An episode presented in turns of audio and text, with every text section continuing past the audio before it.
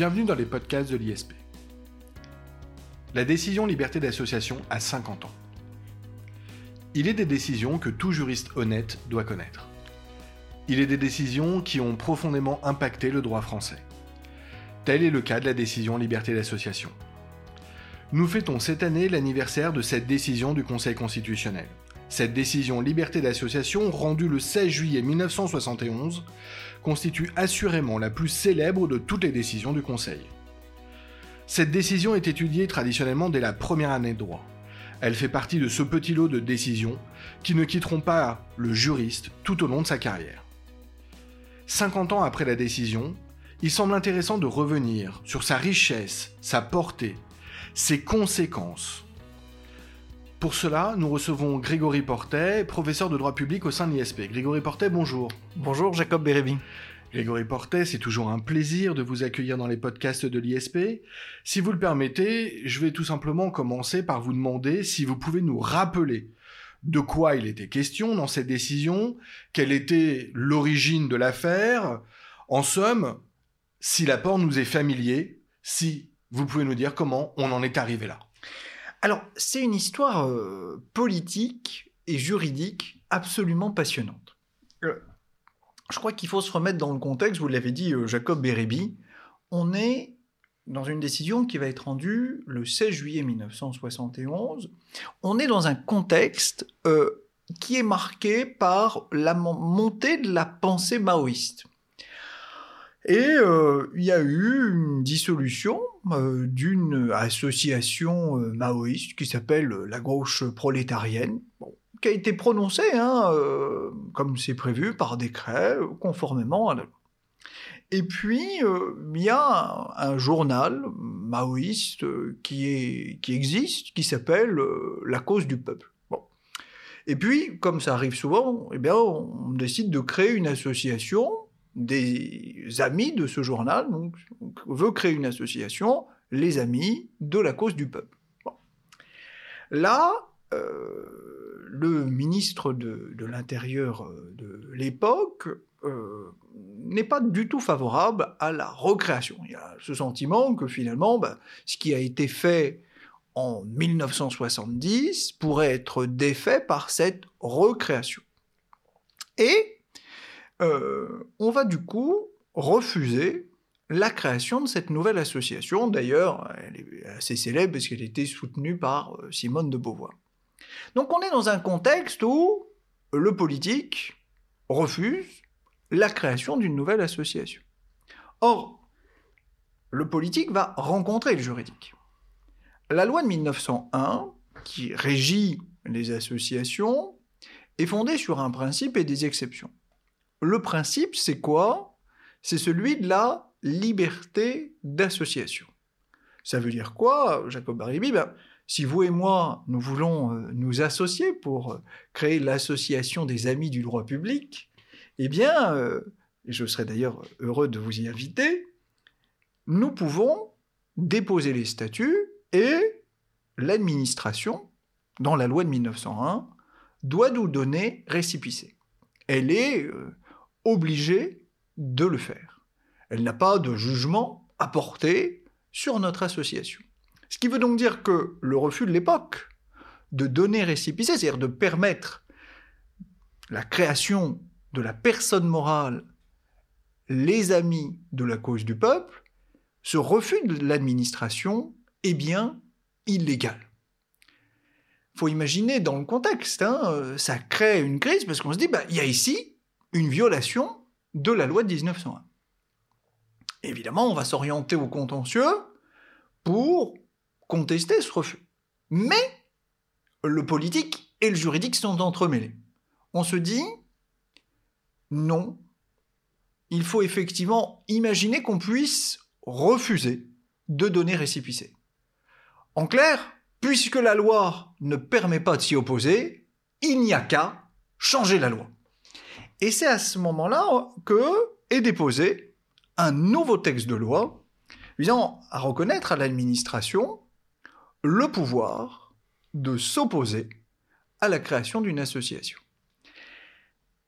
Je voudrais être très précis sur à la fois le cadre législatif dans lequel on va évoluer, mais également sur le dispositif, le cadre législatif. La loi qui va être adoptée est adoptée après l'épuisement des voies de discussion parlementaire. Ça veut dire quoi? Ça veut dire qu'il y a eu l'Assemblée nationale, il y a eu le Sénat, il y a eu un désaccord, il y a eu une commission mixte paritaire. On a donné le dernier mot à l'Assemblée nationale. Pourquoi je raconte ceci? Parce que ça montre bien qu'il y a une vraie opposition au dispositif qui est imaginé. Et ce dispositif, justement, quel est-il? Le dispositif imaginé est que lorsque je veux créer une association, je vais déposer les statuts, et puis il y aurait un contrôle de l'autorité judiciaire. Autorité judiciaire. Et ensuite seulement, l'association pourrait être enregistrée. Ça veut dire quoi pour nous? Mais ça signifie la chose suivante. Il y aurait une espèce de contrôle, mais on n'a pas imaginé un contrôle administratif, on ne veut pas employer d'ailleurs cette expression. Il y aurait un contrôle judiciaire préalable. Objet extraordinairement baroque, parce que euh, ça n'existe pas. Ça n'existe pas et ça n'a jamais existé dans notre histoire euh, juridique.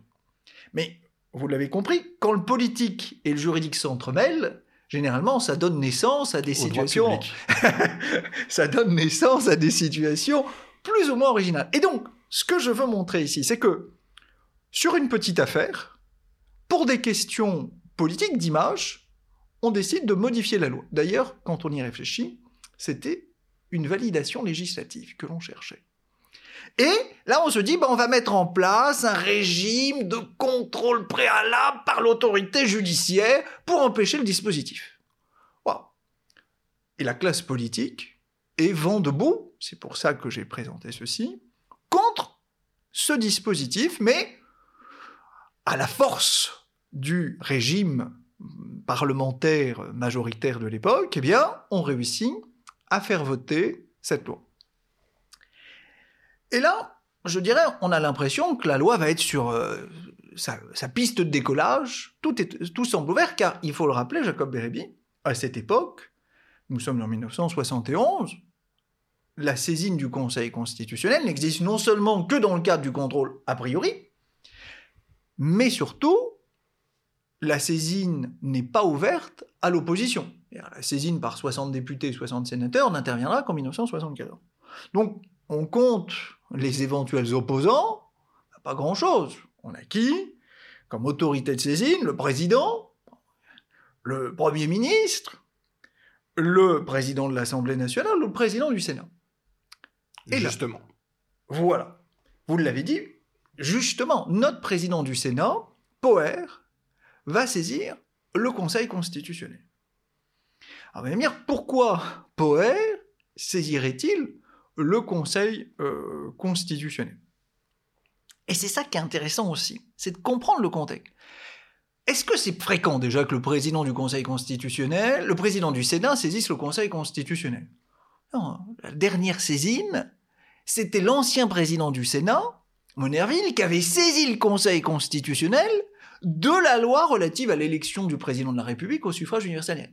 Ce n'est que la deuxième fois sous la Cinquième République qu'on fait ça.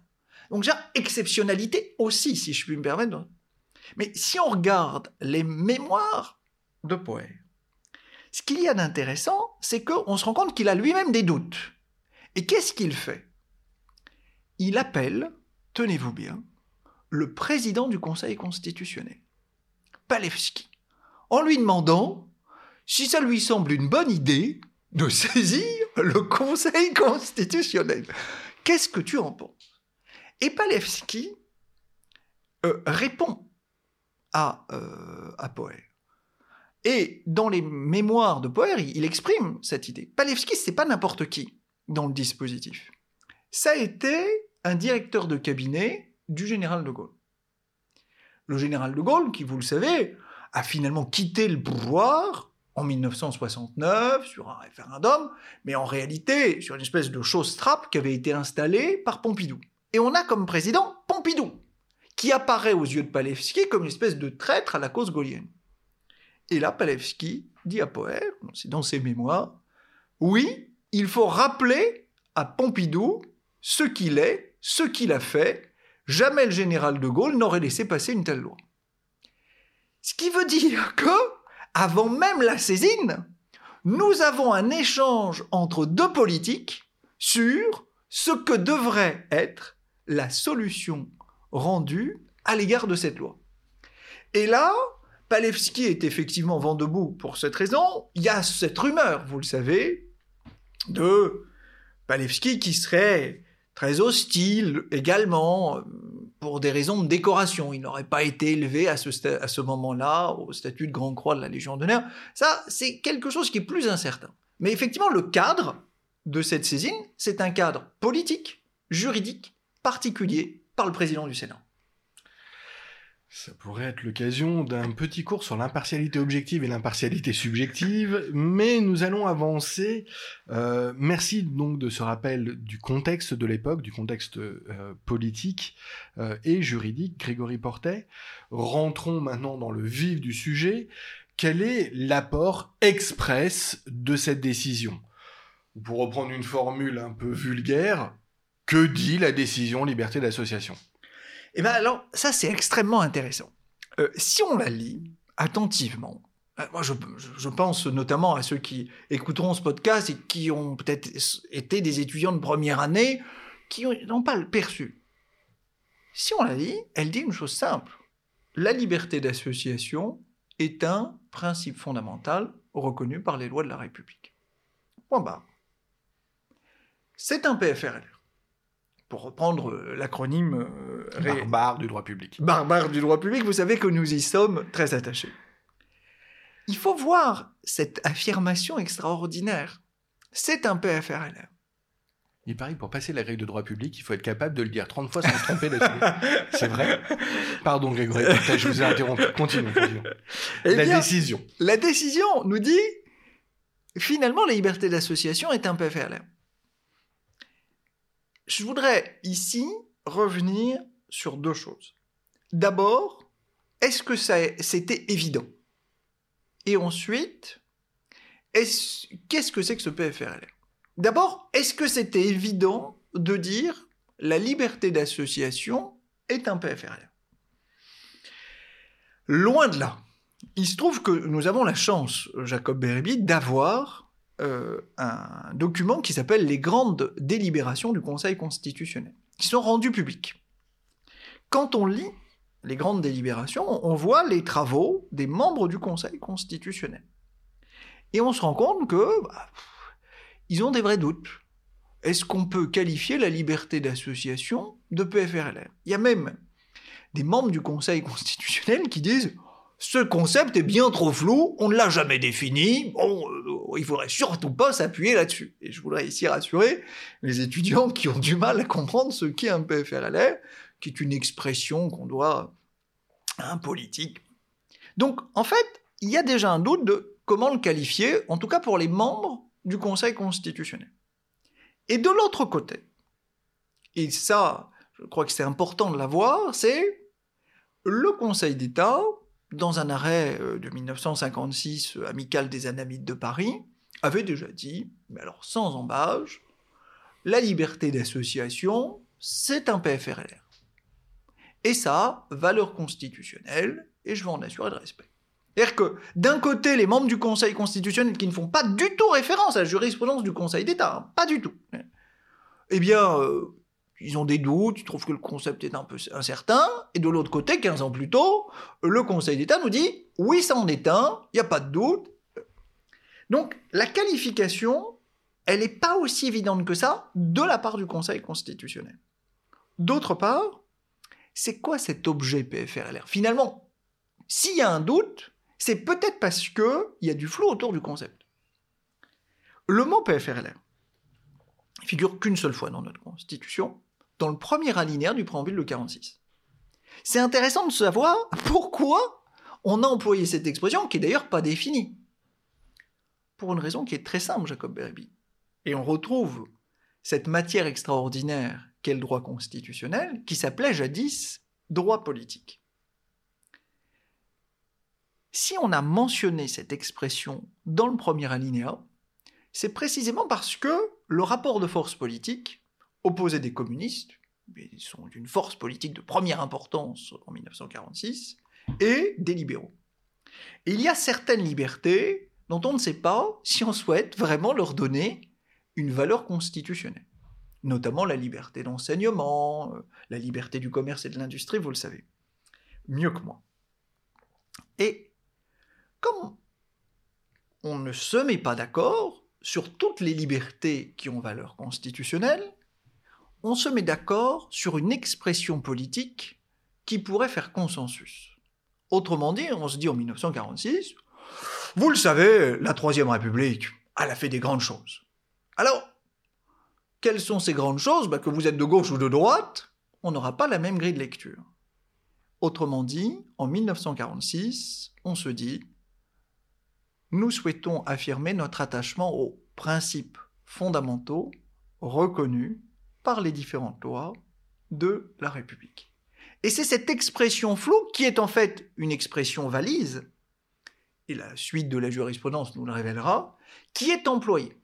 En fait, chacune des forces politiques en présence se dit qu'avec un peu de chance, le contexte politique lui étant favorable, il pourra rattacher dans ce véhicule à peu près n'importe quelle liberté. Et on le fait ici avec la liberté d'association, mais vous le savez, euh, Jacob Bérébi, euh, sur les quelques 11 PFRLR qui ont été dégagés, on a mis à peu près tout et n'importe quoi euh, là-dedans. Donc, en clair, et ce que je, veux dire, c'est que la, la décision liberté d'association, elle dit simplement la liberté d'association est un PFRLR. Paf. Elle nous le dit sur une hésitation du Conseil constitutionnel, paf, en étant conscient que l'objet est éminemment flou. Grégory Portet, je vous entends et c'est déjà un apport de la décision, mais je crois que vous allez bientôt nous dire que ce n'est pas le principal apport de la décision liberté d'association. Je crois qu'il faut regarder le visa pour voir cet apport. Oui, bien sûr, le visa extraordinaire que nous avons tous appris quasiment par cœur, vu la Constitution et notamment son préambule. Le professeur de, de droit constitutionnel passionné que je suis vous dira, tout est dans ce mot notamment. Parce que ça signifie que le préambule fait partie intégrante de la Constitution et que donc tout ce qu'il y a dans ce préambule, par ricochet, a valeur constitutionnelle. Et ça, c'est extraordinaire. Parce que c'est quasiment, hein, pour reprendre la, formule d'Otto Fersman, c'est un coup d'état de droit. Parce que ce qui est en préambule n'est pas dans la Constitution. Et donc on peut se dire, il y a un forçage extraordinaire des contours de la Constitution. Surtout quand on regarde les travaux du constituant, il y avait une volonté manifeste de ne pas donner valeur constitutionnelle à l'ensemble de ces droits fondamentaux qu'on avait relayés dans ce préambule, relégués, pardon, dans ce préambule. Et je dirais que c'est d'autant plus évident pour l'historien constitutionnel que la constitution de la quatrième république, elle, était très claire dans ses articles 81-82, où elle disait tous les droits qui sont constitutionnellement affirmés dans le préambule ont valeur constitutionnelle. Autrement dit, sous la quatrième, c'était clair, sous la cinquième, on s'est bien gardé de dire quoi que ce soit sur la valeur juridique de ce que l'on avait relégué par ailleurs au simple statut de préambule. Et cette formule, vu la Constitution et notamment son préambule, a l'air monstrueusement innovante. Un changement Waouh Oui, mais je crois que, là encore, l'étude historique est exceptionnelle. Pour arriver à cette décision, plusieurs projets de décision ont été présentés. Le premier par Google, qui était le rapporteur. Et là, notre Google n'emploie pas ce visa. Le deuxième par le président du Conseil constitutionnel de l'époque, Palevski. La formule n'y figure pas. On ne sait même pas comment cette formule a finalement trouvé sa place dans la décision du Conseil constitutionnel. Grégory Portet, il y a une chose que vous n'avez pas encore mentionnée, alors je pense que ça va venir, mais de euh, tout ce qui ressort de cette décision et notamment de ce visa célèbre, aujourd'hui, l'on utilise l'expression bloc de constitutionnalité. Qu'est-ce que c'est? Alors, le bloc de constitutionnalité, c'est cet objet assez hétéroclite qui est composé de l'ensemble des normes qui sont dotées d'une valeur constitutionnelle. On trouve là-dedans, euh, bien sûr, la DDHC, le préambule de 46, la, les PFRLR, la Constitution, la Charte de l'environnement. Ça, ça nous constitue, hein, ce, bloc hétérogène, qui est euh, finalement le réceptacle de notre histoire constitutionnelle. Mais ce qu'il y a d'étrange, c'est que, et vous l'avez dit euh, très justement, Jacob Berby, bah, en fait, on associe liberté d'association égale consécration du bloc de constitutionnalité. C'est un, raccourci phénoménal. Très souvent utilisé par les civilistes, moi-même je le fais. Et oui, c'est un raccourci phénoménal parce que ça serait un peu comme si euh, je résumais euh, la théorie de la cause à Chronopost. Euh, je crois que c'est plus complexe parce que c'est finalement la partie émergée de, de l'iceberg. En fait, la décision liberté d'association, mais juste vu la Constitution et notamment son préambule. Point barre. Est-ce que c'est tout le préambule? On ne sait pas. D'ailleurs, j'en voudrais pour preuve. En 1973, une décision du Conseil constitutionnel est rendue, elle s'appelle la décision taxation d'office. La décision taxation d'office va consacrer euh, l'idée que la DDHC a valeur constitutionnelle. Et euh, le, la question qui apparaît à ce moment-là, c'est est-ce que le visa sur la DDHC a du sens pour invoquer le principe d'égalité? Pourquoi? Bah Parce que, en fait, c'est assez simple. Principe d'égalité, l'article premier de la Constitution. Pourquoi aller chercher la DDHC pour fonder le principe d'égalité? Pourquoi dans cette euh, hétérogénéité des références, on devrait aller? Et en fait, le Conseil constitutionnel le fait volontairement en 1973 pour dire oui, oui, je confirme bien la thèse de 1971 dans laquelle tout ce qui est visé dans le préambule est bien doté d'une valeur constitutionnelle. 73, la DDHC est visée pour la première fois expressément. 75, dans la fameuse décision IVG, on va viser pour la première fois expressément le préambule de 1946. 71, on avait déjà les PFRLR. Et bien sûr, il faudra attendre là, beaucoup plus tard, 2008, pour que la charte de l'environnement, qui a été intégrée que le 1er mars 2005, soit également ajoutée à cet ensemble hétéroclite qui est le bloc de constitutionnalité. Autrement dit, le bloc de constitutionnalité ne naît pas en une fois, il naît, pour ainsi dire, autour de quatre décisions. Liberté d'association pour les PFRLR, taxation d'office pour la DDHC, IVG pour le préambule de, 1946, et puis euh, la décision loi relative aux OGM pour la charte de l'environnement. Donc l'idée même est assez intéressante. Et puis, l'idée d'une apparition progressive est assez intéressante. Par ailleurs, il y a un débat doctrinal sur qui est le père de l'expression bloc de constitutionnalité. Alors, on peut dire que globalement, la doctrine, un peu par respect pour les travaux de, Louis Favoreux, euh, dit bah, c'est Favoreux qui a employé cette expression. En fait, il y a un débat, parce que vraisemblablement, Lucher, qui a été membre du Conseil constitutionnel, euh, a lui-même employé cette expression avant, d'autres juristes également, un peu plus isolés, euh, d'ailleurs les travaux d'Olivier Gouin là-dessus. Autrement dit, même sur des choses qui apparaissent évidentes, pour cette décision... Les publicistes se posent de graves questions. Vous le voyez. Euh, merci Grégory Portet, c'est très clair. une question peut-être un peu naïve on présente cette décision, je l'ai moi-même fait en introduction, comme une véritable révolution. Euh, nous, les privatistes, si vous permettez, euh, Grégory Portet, nous l'envisageons comme tel. Nous le reconnaissons parfaitement. On en viendra un peu plus tard, peut-être à parler de la fondamentalisation. Euh, nous considérons effectivement que la décision liberté d'association a participé à grandement impacter la structure normative du droit français, et ce de manière extrêmement transversale. Est-ce que c'est une bonne lecture, Grégory Portet? C'est, je crois, euh, c'est juste parce que, je dirais, c'est un peu l'aphorisme de Paul Valéry, euh, ce qui est simple est faux, ce qui ne l'est pas est inutilisable. Euh, c'est juste du point de vue pédagogique, c'est faux du point de vue euh, historique et théorique. Euh, c'est faux d'abord du point de vue historique. Pourquoi? Bah Parce que la construction de ce bloc de constitutionnalité est avant tout l'œuvre du Conseil d'État. En 1950, le Conseil d'État, dans son arrêt de haine, nous dit bon, bah, le préambule de 46, il a valeur constitutionnelle. En 1956, dans l'arrêt amical des Anamites de Paris, nous dit la liberté d'association est un. Point.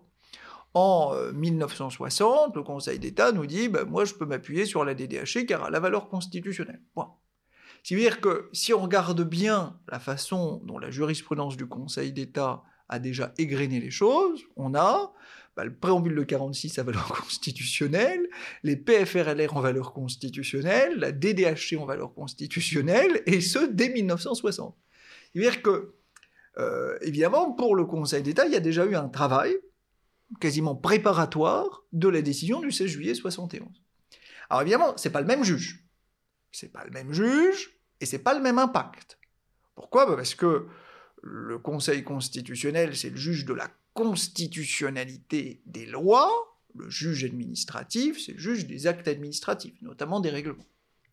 Mais quand même, si on veut admettre qu'il y a une certaine unité à l'ordonnancement juridique, bah, il faut être clair, les travaux du Conseil d'État ont préparé la réflexion du Conseil constitutionnel. Et quand je dis ceci, je le dis à dessein. Parce que euh, il y a toujours eu des liens personnels entre le Conseil d'État et le Conseil constitutionnel. Les membres du Conseil d'État sont euh, souvent des membres du Conseil constitutionnel. 65% des membres du Conseil constitutionnel ont historiquement, euh, sont historiquement passés par le Conseil d'État. Je parle des membres, hein, je ne parle même pas des services administratifs. Donc il y, a un lien fort, je dirais. Et puis, deuxième chose, il y a, quand je dis préparer, c'est très intéressant c'est, si vous lisez à nouveau la délibération, il n'y a aucun débat. Il n'y a aucun débat sur est-ce que ça va être une révolution. Aucun débat. Est-ce qu'on est en train de produire une révolution? Rien. Et en fait, pour eux, c'est bon, bah oui, il faudrait que ça ait valeur constitutionnelle. Ça occupe trois lignes sur une délibération qui doit faire 14 pages. Donc, je dirais qu'il y a plus de lignes consacrées dans la délibération aux félicitations du début sur qui est nommé chevalier de la Légion d'honneur que sur ce jour-là, à 9h30, que sur la question de savoir euh, qui est vraiment, euh, est-ce que c'est une révolution? Donc c'est la première chose. Historiquement, je crois que c'est faux. Et puis, je dirais, scientifiquement, est-ce que c'est juste de dire que c'est une révolution? Pourquoi je voudrais dire scientifiquement c'est peut-être pas une révolution? Parce que le Conseil constitutionnel à cette époque, euh, il est quand même très peu saisi. C'est une révolution dans un verre d'eau. Donc je crois que effectivement, euh, ça serait un peu excessif. C'est un peu excessif de le présenter comme une véritable révolution. Euh, Grégory Portet, si on vous suit, on peut naturellement se poser une question. Euh, pourquoi avoir attendu 13 ans, alors, 58-71, euh, pour adopter cette décision? Pourquoi est-ce qu'elle n'est pas intervenue plus tôt? Euh, Pourquoi ça n'est pas une évidence dès 1958 Alors, bon, déjà, il y a l'élément que j'évoquais tout à l'heure, c'est la faiblesse du nombre de saisines. c'est vrai le Conseil constitutionnel étant peu saisi, il est peu amené à se prononcer sur ces questions. La deuxième raison, c'est euh, bon, la culture du légicentrisme à la française. Le contrôle de constitutionnalité est quand même très récent. Hein. Il existait sous la quatrième République sous une forme vraiment particulière. Il s'installe sous la cinquième République, mais on est quand même encore dans une culture empreinte de légicentrisme. Et l'idée de dire que la loi peut porter atteinte à des droits fondamentaux qui serait protégé par un juge qui a quand même une légitimité euh, balbutiante, pour euh, employer une expression euh, assez souple, je crois que ça pose problème. Et on le voit bien d'ailleurs, le Conseil constitutionnel, dans ses premières décisions, il est quand même très timide. Hein, souvenez-vous, parmi les premières décisions qu'il rend, 1961, c'est la fameuse jurisprudence regroupement national, où il vous dit, je vais interpréter très strictement le champ de mes compétences. Donc il y a une espèce d'auto-limitation, de, self-restraint euh, de, la part du... La troisième raison, je crois, c'est une raison d'ordre euh, technique, euh, juridique qui est euh, la suivante, c'est bah, le préambule, c'est ce qui figure avant la Constitution. Donc dire que le préambule a la même valeur que la Constitution, ça pose problème. Ça pose problème, pour une raison étymologique, euh, que j'évoquais tout à l'heure, même si le problème peut être inversé. Alors là, je, voudrais renvoyer auditeurs à une question de pure forme. Un jour, ils se sont euh, empressés d'ouvrir la Constitution, euh, notre préambule de la Constitution est très bizarrement fait. C'est-à-dire qu'on a un paragraphe, et puis ensuite, il y a l'article premier, dans le préambule. Et ensuite, il y a le titre 1 qui commence avec l'article 2 à l'oral comme ça, c'est pas facile à comprendre, mais en gros, dans le préambule, on a l'article premier. Si vous dites que le préambule de la Constitution n'a pas de valeur juridique, vous dites que l'article premier, qui s'appelle pourtant un article, n'a lui aussi pas de valeur juridique. Et du coup, on voit bien que l'argument, il était quand même réversible, de dire euh, le préambule ne peut pas avoir valeur constitutionnelle parce que c'est ce qui figure avant. Il y a, donc je dirais, euh, ce troisième argument, pour moi, c'était plus. Il y a, en revanche, je crois, un élément qui est décisif et qui explique le basculement, au-delà du facteur politique. C'est-à-dire que Palevski ne s'entend pas du tout avec euh, Pompidou. Il y a un argument qui est euh, un argument politique plus intéressant, c'est le basculement du régime vers la présidentialisation. C'est-à-dire que le Conseil constitutionnel, il faut le rappeler, il a été créé normalement pour être le fameux chien de garde de l'exécutif. Et il est là pour assurer la répartition entre le domaine de la loi et le domaine du règlement et le respect plus globalement de la rationalisation du parlementarisme. La frontière entre le domaine de la loi et le domaine du règlement, elle, s'effondre totalement à partir du moment où le fait majoritaire apparaît. Pourquoi? Bah, Parce que l'Assemblée nationale votera les lois voulues par le euh, gouvernement. Ce qui veut donc dire que le Conseil constitutionnel perd, permettez-moi ce, franc-parler, une partie de son job, qui était quasiment le cœur nucléaire de son job. On se, souvient de la façon dont Michel Debré avait présenté le travail du Conseil constitutionnel devant le Conseil d'État le 27 août 1958. Donc, il a perdu une bonne partie de son job et il est en interrogation, en devenir. Il a ainsi l'occasion d'incarner une nouvelle fonction, une fonction qu'il n'a jamais occupée et ça lui semble nécessaire. D'autant que il est en retrait vis-à-vis des autres juges constitutionnels européens. Donc on peut dire qu'il y, a tout ceci qui se présente à lui. Et puis enfin, je dirais, assurément, il y avait une volonté de sa part. Pourquoi? Je crois qu'il y a une chose qui n'est pas sue sur cette décision du Conseil constitutionnel. C'est que il aurait pu se déclarer incompétent, ou déclarer plutôt la requête irrecevable. Il a été saisi par qui Nous l'avons dit, Jacob Abil, président du Sénat. Le président du Sénat, pour saisir correctement le Conseil constitutionnel, il doit notifier sa requête aux autres autorités de saisine, président de la République, etc., ce qu'il n'a pas fait. Et il doit rédiger un mémoire. Or, la saisine est blanche. Voilà, on saisit. Et c'est tout. Le Conseil constitutionnel a surmonté ces deux obstacles en considérant que, après tout, la notification du recours était une formalité de pure courtoisie. Pas de problème, on est compétent. La saisine blanche, pas de problème. Je vais pouvoir me prononcer dessus quand même. Alors déjà, on aurait pu imaginer là quand même. Deuxième chose, et c'est bien présent d'ailleurs dans la délibération, on aurait pu censurer la loi autrement.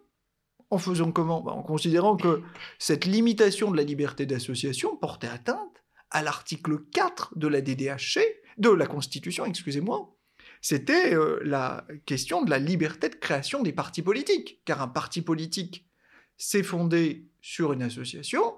Bah là, finalement, mettre en place ce, contrôle judiciaire préalable portait nécessairement atteinte à l'article 4. Et non, on a préféré aller sur un autre fondement. Je crois que c'est une décision qui est absolument hors norme dans l'esprit, et j'évoquais avec vous tout à l'heure en, préparant ce podcast, Jacob Béhémy, également une situation assez originale. Gogel, qui est le rapporteur, qui est un professeur de droit public euh, à, Sciences Po, etc., Gogel avait proposé une solution totalement opposée. Totalement opposée. Et par rapport à l'ensemble des délibérations qui sont publiées, c'est la seule fois que le Conseil constitutionnel ne suit pas son rapporteur. Je trouve ça assez extraordinaire en termes d'opportunité.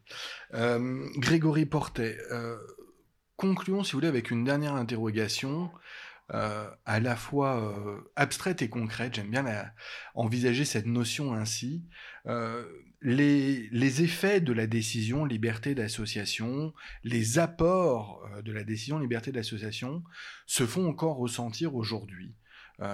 Dans notre droit positif, dans notre construction, on considère que le mouvement de fondamentalisation du droit s'étend toujours plus, et pour certains, on date sa naissance euh, dans les années 70 et particulièrement euh, avec cette décision liberté d'association de 1971. Est-ce que vous pouvez rappeler ce qu'est la fondamentalisation du droit, Grégory Portet?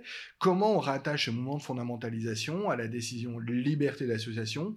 Et pourquoi finalement euh, cette décision liberté d'association a aujourd'hui autant d'importance? Eh bien, vous avez raison, Jacob Bérébi, on, évoquait euh, tout à l'heure les travaux de Nicolas Molfessi euh, sur euh, l'apport de la jurisprudence du Conseil constitutionnel au droit privé, etc.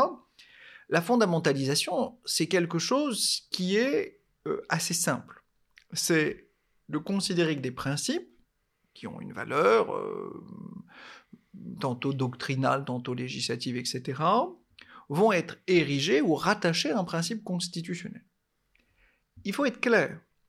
Si vous passez d'une constitution qui était composée uniquement euh, des articles à l'époque 1 à 92, il y en avait 92 à l'époque, et que tout d'un coup vous ajoutez euh, les 17 articles de la DDH et les 18 alinéas du préambule de 46, etc., vous augmentez les potentialités de dégager ou d'ériger au niveau constitutionnel des principes qui existaient déjà.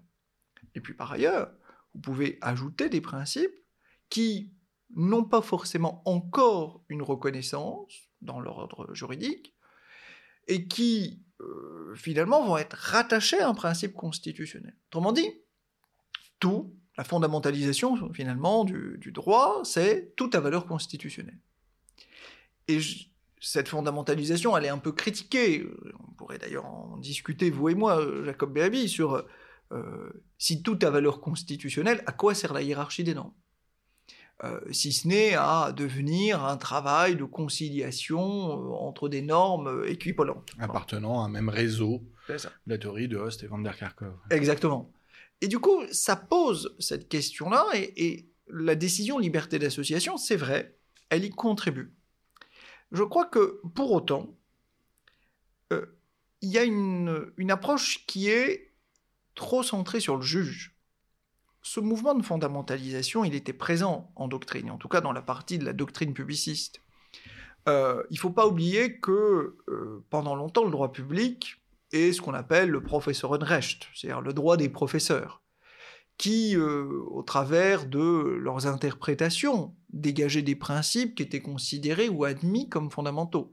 Ce que change la décision liberté d'association, et ce que va changer également la transformation du procès constitutionnel, c'est que ces branches qui étaient fondamentalisées sont également débattues désormais devant un juge constitutionnel.